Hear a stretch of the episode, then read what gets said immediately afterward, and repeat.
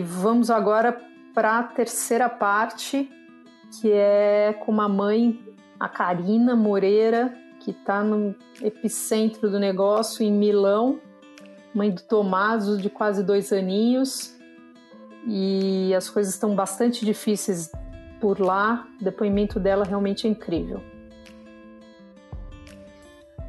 É, como a Flávia diz, vai passar, mas a gente vai sair disso de uma maneira diferente, sem dúvida. Eu gostei muito de uma frase do meu amigo Nisa Guanais, que testou positivo para o vírus. Uh, eu tirei do, do artigo que ele escreveu para o UOL, que é a seguinte: esta quarentena será o que fizermos dela. Ela será uma para quem fica matando tempo e outra se você não matar e sim nascer com o tempo. Então, essa questão da reconexão com a própria família e de autodescobertas está é, tá presente é. no nosso dia a dia. Com certeza, tá todo mundo convivendo muito mais, né, com todos os membros da família, convivendo mais com si próprio também e, e sentindo muito mais as dores e as delícias de cada relação, né? É, é, e tem um, tem um aspecto muito desafiador, mas tem um aspecto bonito, assim, também, né? De, às vezes a gente reclama que falta tempo com as pessoas que a gente ama, Agora talvez esteja até sobrando tempo, não sei. Depende, né? Mas. não, é, é, altos e baixos, né? Isso. Tem hora que você quer abraçar e fala, putz, mas nem posso abraçar muito, e tem horas que você fala, ai meu Deus, que, que vontade de sair correndo, né? Aham, uhum, isso. Olivia, você que é a mais jovem mãe de nós todas aqui, que tem o pequeno Raul, você acha que essa situação que a gente vive, dessa montanha russa de sentimentos, é, se assemelha à situação do pós-parto, que a gente fica tripolar? Ou, ou não? Ou eu tô doida? Com certeza, não, se assemelha demais. Outro dia eu vi um meme que falava exatamente disso. É, era uma coisa assim: ah, agora o mundo inteiro está experimentando o que é ser uma mãe no puerpério. Porque é isso, né? É, o pós-parto coloca essa, esse, esse isolamento, né? Você não tem que ficar em casa com o bebê, é, muito dependente ali de cuidar, muito no ambiente doméstico, sai para fazer um passeio de carrinho e volta, é, tem o cansaço, né, por conta das noites mal dormidas. Eu acho que se assemelha completamente. E esse aspecto das emoções também, que uma hora você tá chorando, outra hora você tá feliz, você tá eufórica, você tá perdida, você tá confusa, fica ansiosa. Eu acho que tem um paralelo sim. De outra hora você tá rindo, mas é de nervoso, né? aliás, aliás isso, é muito, isso, é muito, curioso, viu? Porque com todas as mães que, que nós gravamos as conversas, é, por mais difícil que, que a situação seja, putz, a do Irã, a, a, da China, da Itália, elas têm uma voz calma que não condiz assim com, com até a gente mesmo aqui fazendo o programa, mas no fundo, no fundo é isso, não dá para não dá para ficar chorando, passar o dia chorando. A gente tem que, a gente como mulher acaba sendo muito o, o pilar da casa e quando a gente não está bem, a casa não fica bem, né? Então é claro que a gente tem que dividir isso, essa responsa com, com, com o parceiro, com a parceira, mas a verdade é que no fim dependem muito da, da gente, mulher-mãe. Enfim, isso apareceu na nossa conversa também com a Karina Moreira, mãe do Tomaso, que mora em Milão. Vamos ouvir porque esse papo foi, foi bem bacana mesmo. Bom, essa semana entramos no, na quinta semana de confinamento, de quarentena, e foi tudo bem difícil. No começo, uh, quando desde o início, quando começou com o paciente número um, né? É, eu e meu marido nós ficamos já em alerta é, porque começaram com algumas poucas notícias, depois foram aumentando e se, sim, dava para sentir no ar já um momento de tensão uh, sabe, chegando com as pessoas nas ruas e, e, do, e nos noticiários. E, e, tudo foi aumentando, sabe, muito rápido. Então a gente não sabia o que fazer. Decidimos voltar para o Brasil. Era um plano voltar para o Brasil ou, ou ir até Portugal de carro. uh, mas o, o Tomás ainda não tinha, meu filho ainda não tinha passaporte. Aí, na correria, a gente resolveu fazer, uh, mas depois a gente ficou com medo de, de ser positivo e ser assintomático e poder contaminar a família ou passar mal no meio da viagem. Então, foi, foi bem difícil, mas a gente resolveu se isolar. Eu acho que foi a melhor opção no momento e, sei lá, muitas pessoas arriscaram indo para os aeroportos para a gente parecia uma coisa assim de alto risco. A gente resolveu ficar em casa isolado e decidimos, sabe, se adaptar, fazendo compras online, tudo, até o momento que dava. Uh, depois de um tempo, quando as pessoas entraram, quando começaram os decretos a fecharem uh, a isolarem a Lombardia, depois isolaram toda a Itália. Cada isolamento, cada decreto que saía, as pessoas entravam em pânico, corriam para os supermercados é, para fazerem estoque de coisas e corriam para as farmácias. Então era, sabe, assim, um caos. Agora as coisas melhoraram um pouco depois que isolaram e fecharam tudo, teve melhorou tudo um pouco, mas por exemplo, fazer compra online é uma coisa impossível para você agendar. Eu consegui agendar três semanas atrás uma compra, acho que em três, quatro semanas atrás eu consegui agendar uma compra para retirar no supermercado amanhã. Então eu tenho uma despesa para ser retirada amanhã. Eu vou até um tipo um drive-thru que eu paro e eles carregam meu porta-malas eu venho embora com essa compra, alguma coisa. Karina, é, deixa eu, deixa eu, desculpa te interromper, mas é, você falou dessa questão de é, é, essa corrida de compras e tudo, mas é, o governo não está fazendo restrições bem, bem mais duras agora é, da saída de casa? Como é que é isso? Sim, no começo uh, tinham poucas restrições do tipo Uh, você poder, podia ir ao supermercado de qualquer bairro, à farmácia de qualquer bairro, podia fazer exercício na rua, desde que você mantivesse um metro de distância de uma outra pessoa. Não, não tinha problema, poderia, podia sair, por exemplo, você, seu filho e seu marido para fazer um exercício, não tinham tantas restrições. Aí, quando eles se deram, quando os números começaram a aumentar muito e eles se deram conta que tinha muita gente ainda nas ruas e que as pessoas iam aos parques para passear, para fazer exercício uh, com a família toda e eles começaram a controlar tudo pelo celular, começaram a controlar como as pessoas estavam se movendo e quem, e chegaram à conclusão que tinha ainda 40% da população que não respeitavam as regras e estavam vivendo a vida, saíam, pegavam o metrô para ir fazer compra em algum outro lugar. Então eles começaram a fechar tudo. Hoje, por exemplo, uh, com a nova, com o novo decreto, você não pode mais sair, fazer exercício ao aberto. Essa restrição, por enquanto, é até o dia 15 de abril, e, mas a gente ainda não sabe como vai ser, mas há uma semana atrás, ou há uns dias atrás, é, você podia até 200 metros da sua casa. Agora não pode mais. É, caramba, e tem essa história da, da multa de 5 mil euros. É, Sim. é real isso? Sim, é, as pessoas que eles estão que desrespeitam né, o decreto uh, podem ter uma multa de 5 mil reais ou é, pegar até dois anos de prisão. No início era uma multa de 206 euros, ah, desculpa, 5 mil reais, não, 5 mil euros. No início era uma multa de 206 euros e você podia responder até três meses de prisão.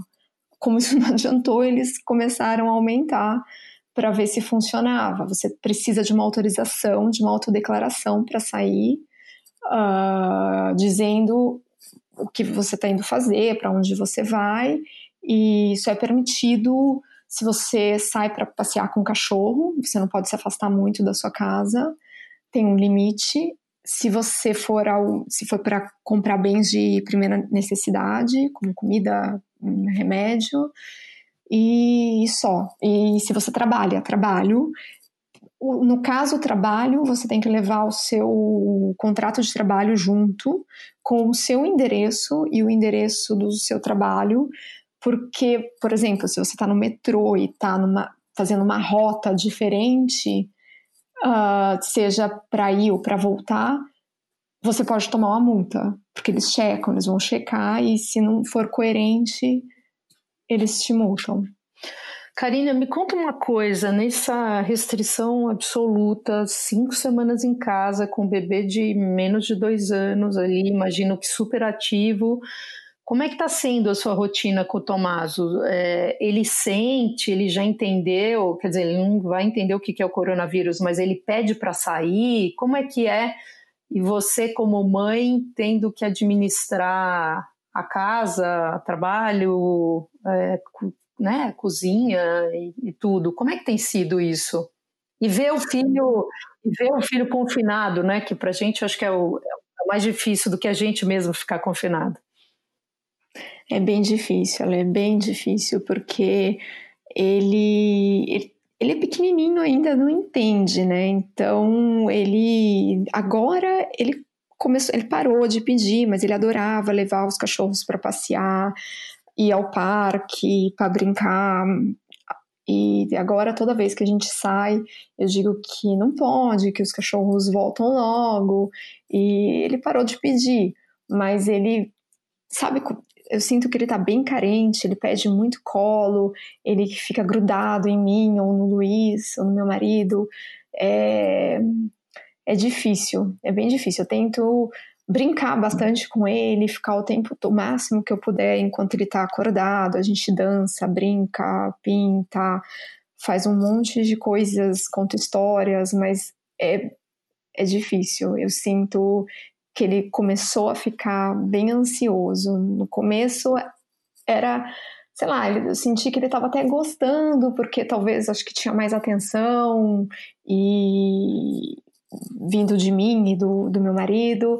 Então, no começo foi assim, foi estranho, mas não era tão, sei lá, não, eu via que ele estava gostando. Agora eu percebo que ele tem ficado mais ansioso. Mas o semana, cara... nesse final de semana. Karina, ah, deixa, deixa, desculpa te interromper. É, e, é, por exemplo, a, a, criança, assim como os animais, sem querer comparar um com o outro, é, na verdade, eles sentem um pouco a ansiedade da gente, da casa, enfim, bebê é bastante sensível, né? Você chegou a panicar em algum momento e talvez ele, ele tenha absorvido isso? Não sei, faz muito tempo que eu não tenho bebê, então, mas eu tenho essa, eu me lembro que, que eu sentia isso sim. no meu filho. Não, sim, eles sentem, com certeza. Sim, sim, cheguei a, a ficar em pânico quando nossa, no, no auge, quando os números subiam, a gente assiste, a gente vê notícias de manhã, né, para se atualizar do que está acontecendo, e às seis horas da tarde daqui, a gente fica à espera daquele boletim que sai com os números. E é bem difícil, porque né, esses números só começavam a aumentar, e o número de mortes, era, sabe, um período bem, foi um período bem dramático, está sendo um período bem dramático ainda, porque os, o número de mortes tá, tá super alto ainda, né? É difícil ver isso todos os dias, mas é, eu tive, o meu marido também, a gente tem, teve dias que a gente chorou, teve é, Claro, é, não na frente eu, dele. Eu ia te perguntar isso agora, porque você tem uma voz tão tranquila, tão calma. É, você teve, vocês tiveram momentos quando você fala de panicar, é panicar mesmo, assim, chorou, passou a tomar mais vinho, passou de repente a tomar um antidepressivo, como é que foi? Como é que tem Não, sido, né?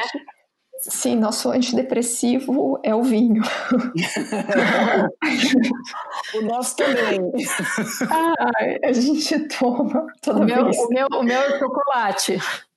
Ah, eu, não, eu, meu são os dois, né? Chocolate e vinho. Ai, é super difícil. Então, a gente chega às seis horas, a gente vê os números, começa a abrir uma garrafa, começa a tomar para acalmar, mas É, agora os números começaram a melhorar, pelo menos na Lombardia, né? Parece que a gente viu assim uma luz no fim do túnel. E claro, tá todo mundo ainda um pouco cético, mas com esperança que as coisas melhorem, né? Porque não é possível. Você vê, chega, sabe, você fica panicada, porque você fala, meu, eu tô em casa, trancada, não saio só se for extremamente necessário, como o meu marido que teve que fazer compras de madrugada outro dia, uh, ah, para não pegar aquela fila gigante, porque a gente não conseguia fazer compra online, não... foi super difícil. Então, para não ter contato, às vezes a gente acabou tomando essa decisão dele sair, mas agora com o novo decreto, o, todos os supermercados estão fechando mais cedo, então nem essa compra de madrugada a gente pode fazer mais. Então a situação piorou. A gente tenta sempre acabar essa série de entrevistas com uma mensagem positiva, né? De tudo isso que aconteceu, o que, que você consegue passar de, de positivo para as pessoas que vão nos ouvir? Olha, eu acho que esse é o maior momento de reflexão né, do mundo. Com certeza o mundo vai mudar para melhor, acho que não, não dá para não mudar. As pessoas, tá todo mundo com tempo, né? Menos as mães, claro, que ficam correndo atrás dos filhos e ficam tentando encontrar coisas, atividades para eles fazerem. Mas é, se, mesmo assim é um momento né, de aproximação bem forte.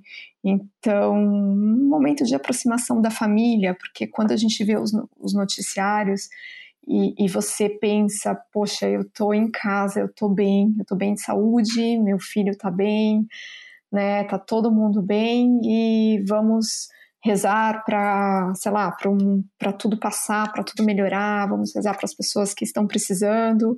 Então, sei lá, é um momento também de solidariedade. Eu, eu vejo que tantas coisas lindas, as pessoas se unindo. Eu digo para as mães para elas terem paciência. Eu sei que é muito, muito difícil. Tem hora que dá vontade de gritar, né? De sair na, na varanda ao invés de cantar aquela ópera de gritar. né? Dá vontade de falar. Aqui, aqui, pra, aqui pra gente, a gente não viu nenhuma mãe berrando ainda na, na a gente só tá vendo imagens lindas e é. que são, são, realmente inspiradoras de, de, cantando, jogando bingo na sacada e por aí vai, que, que eu acho que reflete muito o espírito italiano, mas por enquanto não chegou nenhum vídeo de, nenhuma de nenhuma mãe berrando. Bom, Karina. Ah, vou, vai ter, com certeza. faz o primeiro, então, que vai viralizar. Com Karina, certeza. A gente, queria te, a gente queria te agradecer bastante pela sua participação. É, sabemos, é, para quem está nos ouvindo, só para vocês entenderem as circunstâncias, a Karina está quatro horas à frente do, do Brasil. E então o menino está dormindo agora e a gente consegue conseguiu fazer esse call realmente num, num, momento de soneca. Então a gente não queria mais te atrapalhar, te agradecer muito por compartilhar esses, ah, essas informações todas e, e acho que é importante para todo mundo entender que, que realmente é um, é um processo de que tem luz no fim do túnel e que tem que ter resiliência. Bom, boa sorte para vocês, boa sorte para todas nós e mais uma vez queria te agradecer. Obrigada, eu que gostaria de agradecer vocês. Um beijo, um tchau, beijo, tchau. Beijo, tchau, Beijo, tchau, tchau. Bom, espero que vocês tenham curtido o episódio de hoje. Para a gente tem sido bastante desafiador fazer um podcast à distância, em condições que não são plenas de um estúdio. Eu, por exemplo, estou em casa, tenho três meninas que o tempo inteiro me, me interrompem. Agora, para mim tem funcionado como uma descarga mental, porque eu sou muito agitada e acho que a proposta, o propósito desse, desse programa, quando a gente pensou em criá-lo, é um pouco essa. É, é, compartilhar de um jeito um pouco mais leve, apesar do assunto ser super tenso e, e que merece toda a atenção possível e seriedade possível, né? É, bom, da minha parte, estou aqui também recusa acho que até mais tempo, enfim, é, tem que driblar o cachorro que late, não sei quem que entra, mas eu estava pensando muito esses dias que é uma questão de propósito e de amor ao jornalismo, né? A gente estudou, trabalhou muito tempo em redação. É, o Rudá, que é o nosso mentor aqui, que fica faz esses vídeos, esses áudios é, saírem para vocês, tem um filhinho pequeno e estamos fazendo mesmo por amor e passar uma. Acho que tem uma corrente do bem aí. E se vocês quiserem mandarem sugestões, tem o. Como é o, o Instagram da, da Mater News? É, maternews.com.br. Vai lá, aproveita, curte a nossa página e manda sugestão no direct. É, eu adorei também a experiência de fazer o podcast. É, acho que a gente precisa conversar mesmo nesses tempos, escutar a voz uns dos outros. As histórias têm momentos muito impactantes. Para mim foi sensacional. É, e a gente se vê no próximo podcast, porque a pandemia vai continuar.